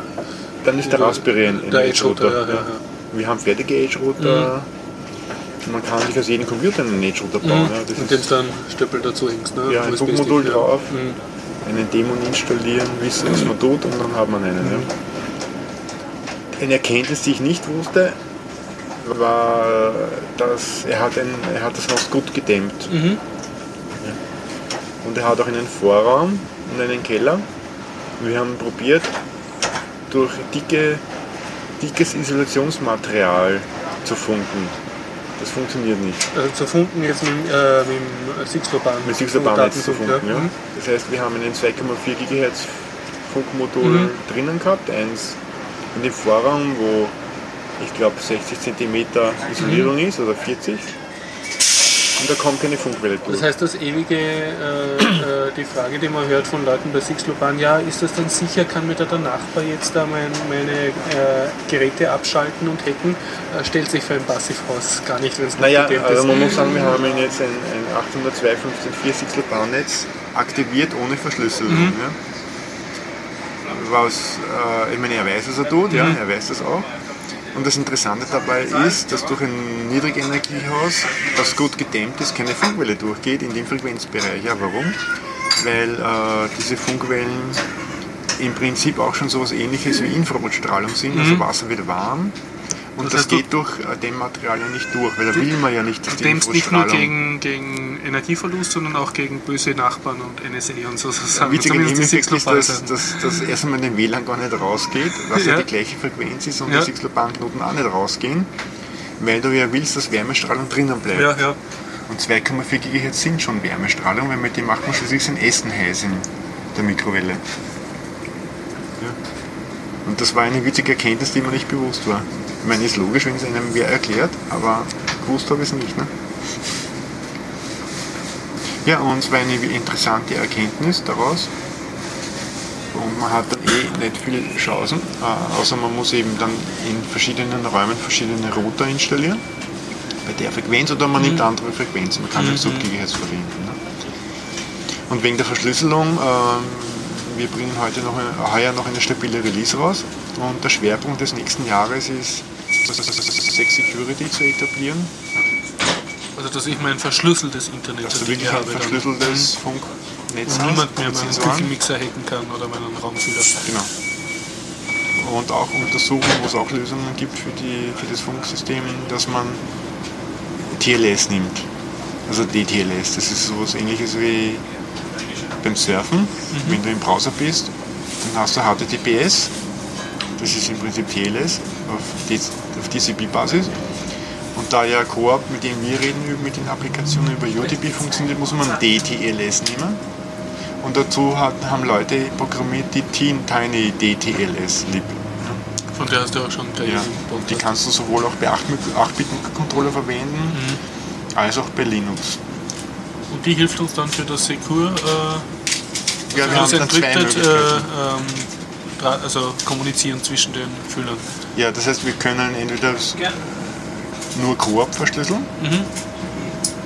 also Koop S fahren, wenn man so will, ja. Oder wir sagen einfach, wir verschlüsseln UDP-Kanäle an sich dann kann man eben äh, IPv6 Security fahren.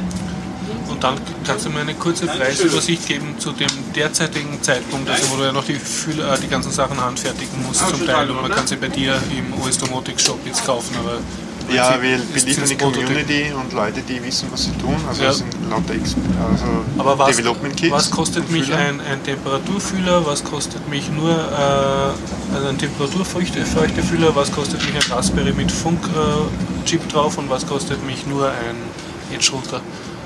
Ja, also nur so circa jetzt für die derzeitigen Zeiten. Ja, also ein, ein, ein, ein Mess, wie soll man sagen, ein Sixlerpan Messfühler ja. kostet ungefähr 50 Euro. Mhm. Der kann dann Temperaturfeuchte? Oder? Der Temperaturfeuchtefüller ja. zum Beispiel mhm. kostet 49 Euro. Mhm. Ja.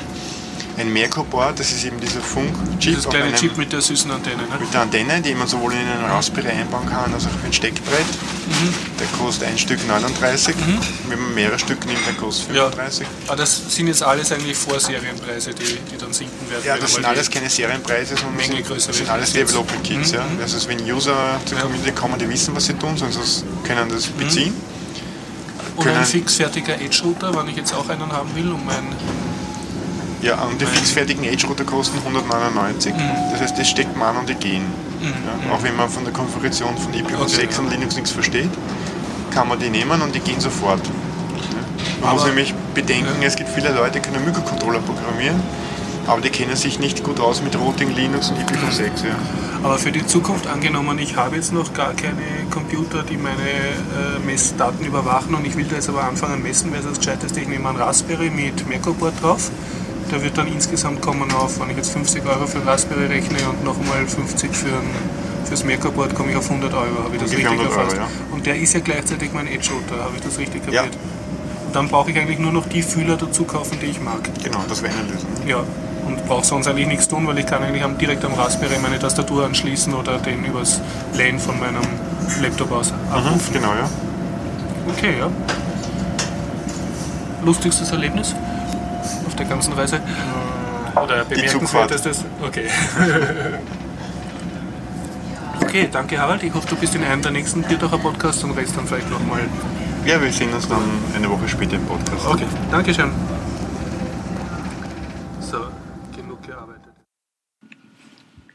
Hallo, liebe Biertauch-Podcast-Hörer.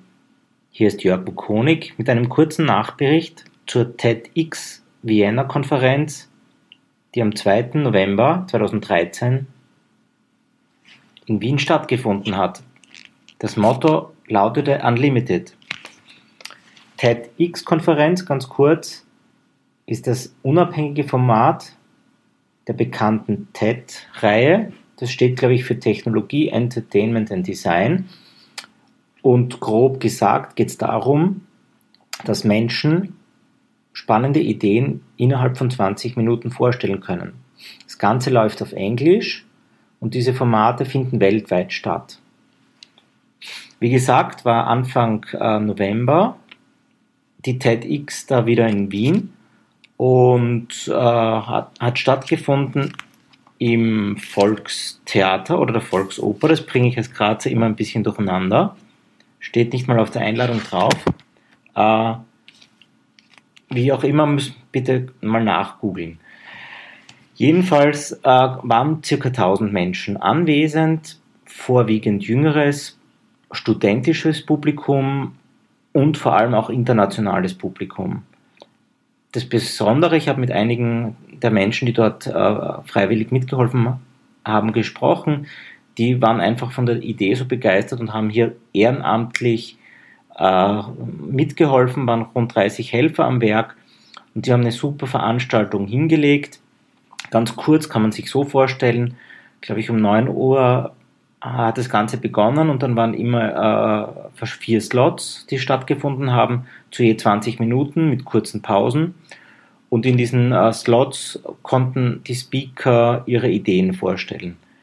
Ganz kurz, damit ihr so ein bisschen Eindruck habt, was ihr dort alles versäumt habt. Fürs nächste Mal äh, eine wirklich bunte Mischung von einer Biologieprofessorin, die etwas über den zirkadianen Rhythmus erklärt hat, sprich den Biorhythmus, warum manche Menschen spät ins Bett gehen, manche früh aufstehen, war hochinteressant. Einfach auch mal mit Hinweisen für sich selbst, äh, warum äh, das so ist mit dem Schlafrhythmus und wie man das beeinflussen kann.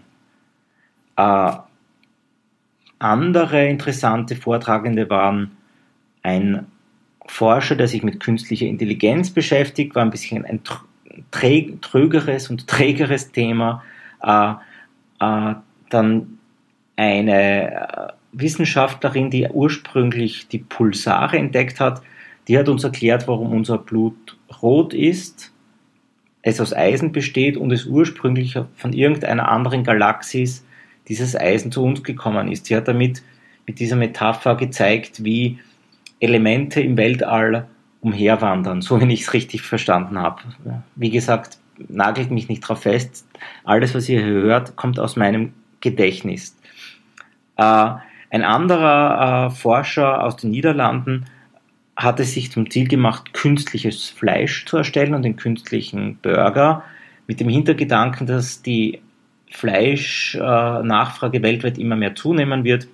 Und er hat sich einfach mit dem beschäftigt, wie kann man Fleisch oder einen Hamburger künstlich im Labor züchten. Etwas nützlicher für alle, ob Fleischesser oder nicht, war ein, ich glaube, britischer ähm, äh, äh, Truckfahrer, der sein ganzes Leben auf eBay versteigert hat und quasi äh, mit, nach dem Motto ist er vorgegangen. Er wollte mal wirklich aussteigen und hat sich hier ein Motto gesucht und hat, hat mal gedacht, er braucht diesen ganzen Besitz nicht mehr und hat sich einmal von diesem ganzen, äh, seinen Besitztümern und von seinem ganzen Leben getrennt äh, und hat sich auch überlegt, was äh, ist überhaupt das Motto meines Lebens, wie kann ich mein Leben neu organisieren und, und hat quasi so ein bisschen einen modernen Aussteiger-Mythos hier begründet mit dem Effekt, dass dann die, äh, diese Story weltweit äh, nachgefragt war. Ich glaube, er hat nämlich sein Leben auf Ebay versteigert oder sonst wie. Jedenfalls war das hochinspirierend, was er erzählt hat. Äh, für, ich habe mir selbst das noch notiert, dass ich dem unbedingt nachgehen muss. Und sein Motto ist, dass man sich überhaupt Ziele setzen soll von Dingen, die man noch machen will, wie so 100 Dinge, die ich jetzt äh, mache, Ziele, die ich erreichen will. Und er hat jetzt von diesen 100 Zielen schon sehr, sehr viel erreicht. Der gute Mann heißt Ian Asher und äh, ich habe im Hintergrund mir so die aufgeschrieben, 100 Dinge, die man noch tun muss oder waren es 99. War jedenfalls hoch inspirierend, weil er ein bisschen aus dem Alltag, Alltagstretmühle ausgestiegen ist, der gute Mann. Ähm, dann ein anderer äh, äh, biomedizinischer Gerontologist steht hier, äh, hat sich beschäftigt, warum wir altern und wie wir quasi das Altern verlangsamen können, wie wir quasi äh, äh, unsere Lebenszeit noch lang verlängern wollen können. Er beschäftigt sich dann schon jahrzehntelang damit und er war einfach dort, um die, seine Idee und seine Plattform und seine Forschungsergebnisse vorzustellen. Und bei manchen hat man gemerkt, die haben eine Agenda, die haben eine Idee, die sie äh, um die Welt tragen wollen und andere wollen einfach nur raus aus dem Elfenbeinturm bei den Wissenschaftlern und, und Leuten von ihren tollen Ideen erzählen. Äh, dann war auch die Halbschwester von Barack Obama äh, anwesend. Das ist auch ein bisschen durch die Medien gegangen, die äh, erklärt hat, wie sie Armut bekämpft. Da ist jetzt ähm, von den Ansätzen her für mich jetzt nichts hängen geblieben. Vielleicht war ich da schon ein bisschen erschöpft äh, mental. Was hängen geblieben ist, war eine holländische Autorin, die über Nahrungsmittel recherchiert, äh, am, am Beispiel der Tomate äh, geht, geht sie nach, wie die Tomate durch ganz Europa gekarrt wird. Und auch anderen äh, Nahrungsmitteln geht sie nach. Äh, so hat sie behauptet, dass die Ampelpaprika, die man so im Supermarkt findet, die Ampelpaprika heißen deshalb so, weil die rot, orange und grün sind, eigentlich aus drei verschiedenen äh, Ländern äh, kommen und völlig äh, logistisch wahnsinnig äh, durch halb Europa gekarrt werden. Und die hat uns einfach ein Bild vorgehalten, wie komplex äh, äh, die Nahrungsmittelindustrie arbeitet und wie wahnwitzig da manchmal die Transportwege sind. Man sieht schon, äh, waren jetzt weniger IT äh, und, und Tech- und Nerd-Themen dabei, wobei man eigentlich wieder bei manchen Dingen sagen soll, manchmal waren die Wissenschaftler ganz schön nerdig und das Gute und wirklich Coole an der TEDx war, dass man mal gezwungen wird, über, über andere Dinge nachzudenken, als jetzt über das neueste iOS oder Android-Update oder das letzte Linux-Ding, das da gerade rauskommt. Ähm, dann auch hochinteressant der Karl Charassi, der Erfinder der Antibabypille, der über Reproduktionsmedizin gesprochen hat und über, über äh, Fortpflanzungstechnologien im weitesten Sinne. Äh, auch, auch wahnsinnig spannend, weil der gute Mann glaube ich, ein paar Tage zuvor 90 geworden ist und dort auf der Bühne das Publikum äh, bestens äh, intellektuell und, und, und auch sonst äh, flott unterhalten hat. Weiters ein bekannter YouTuber. Ein YouTuber ist äh, jemand, der auf YouTube Geld verdient. Michael Stevens, der lebt davon, äh, dass er Fragen beantwortet, sein, sein YouTube-Account, den ich mir auch noch nicht angeschaut habe, heißt WeSauce und der hat einfach einen Vortrag gehalten, warum wir uns Fragen stellen und äh, hat auch erklärt, wie er auf Hörerfragen eingeht und also Hörer-Seherfragen auf YouTube eingeht und die recherchiert und möglichst lustig äh, aufbereitet. Dann war ein spanischer Forscher dort, der einen äh, quasi Textilien aus der Spraydose erfunden hat war auch hochinteressant zu sehen, äh, wo, wo ein, einfach ein, ein, ein, Mensch mit nacktem Oberkörper steht, er kommt mit seiner Spraydose, sprayt äh, äh rundherum und äh, nach ein paar Minuten hat, hat man ein T-Shirt, das äh, passgenau funktioniert. Auch die Anwendungsbereiche sind in der Medizin oder sonst wie äh, zu sehen. Und es war interessant, weil es waren so Themen, von denen, denen man sonst nur auf der Future Zone oder Heise liest, die waren vor Ort zu sehen. Wieder ein bisschen ein, ein Tech-Thema war ein ähm, Wissenschaftler aus Deutschland, Johannes Bergerhausen, der ein äh, der Professor der Typografie ist und der ein Plädoyer für Unicode gehalten hat. Er hat erklärt, was Unicode ist, hat es der breiten Masse vorgestellt, wie wichtig es ist, dass das, dieser Standard existiert, dass gewisse Sprachen leider noch nicht im Unicode erfasst sind und dass auch gewisse Großhersteller, ich glaube Apple hat er genannt, äh, den Unicode noch nicht perfekt umgesetzt haben. Er hat es auch dann sehr äh, schön dargestellt äh, mit einem Unicode-Film, der glaube ich mehrere Stunden dauert, zwei Stunden, wo jedes Unicode-Zeichen vorgestellt wird und äh, hat einfach ein bisschen Agenda-Setting äh, für, für Unicode gemacht.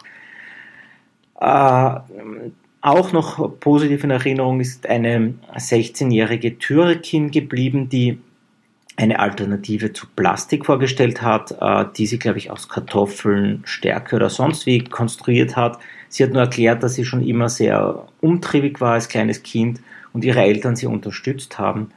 Äh, sie war spannend, weil sie wirklich sehr, sehr jung war und von Dingen gesprochen hat, von denen ich noch nie gehört habe. Jemand anderer, der noch so jung war, war auch, glaube ich, ein 16-jähriger äh, äh, Sohn eines Astrophysikers, der, glaube ich, mit einem Python-Skript irgendwie was bewiesen hat, dass irgendwelche Galaxien äh, anders äh, zu interpretieren sind als bisher angenommen. Der war auch irgendwie re recht interessant. Wie gesagt, man sieht schon äh, von Unicode-Professoren bis zu YouTubern, bis zu Menschen, die T-Shirts in Plastikdosen versprechen, ein enorm buntes Potpourri an, an spannenden Ideen. Äh, wirklich wahnsinnig tolle Veranstaltung. Am Ende gab es noch eine Performance vom Gemüseorchester, äh, hießen die. Ich glaube, die sind ja auch in Wien äh, recht bekannt, äh, wo die mit äh, Gemüse musizieren. Äh, vielleicht mal kurz Krautrock googeln, vielleicht findet man da was Spannendes. Die haben da mit äh, Krautköpfen eine Heavy Metal Session nachgestellt. War extrem skurril. Am Ende des Tages äh, äh, war es noch ein netter Ausklang, weil man mit allen Vortragenden ungezwungen reden konnte. Es gab auch ein paar Stände, die auch ihre Ideen vorgestellt haben. Und äh, am Abend gab es noch äh, an der Bar wirklich nette äh, musikalische Klänge und ein bisschen eine Disco. Äh, das Ganze wurde dann leider um Punkt 12 Uhr beendet, aber da waren wir auch schon etwas müde vom ganzen Tag zuhören von diesen äh, wirklich spannenden Ideen. Ich hoffe, dass bald wieder solche Veranstaltungen äh, in Österreich stattfinden. So wie ich es mitbekommen habe, gab es da schon einige auch in den Bundesländern, äh, sogar in Klagenfurt äh, und Linz. Meines Wissens äh, hat es das Ganze bis jetzt noch nie in Graz gegeben und vielleicht finden sich ein paar Leute auch, das mal in die äh, Provinz zu bringen, diese Idee. Aber sonst für alle äh, Biertaucher, Podcast-Hörer eine absolute Empfehlung von meiner Seite, äh, weil die Themen einfach so breit äh, und inspirierend waren und man in einem Tag da zumindest 16 äh, neue Ideen gehört hat, die einen durchaus voranbringen. Soweit war es das, mein Kurzbericht alles Liebe, tschüss, baba.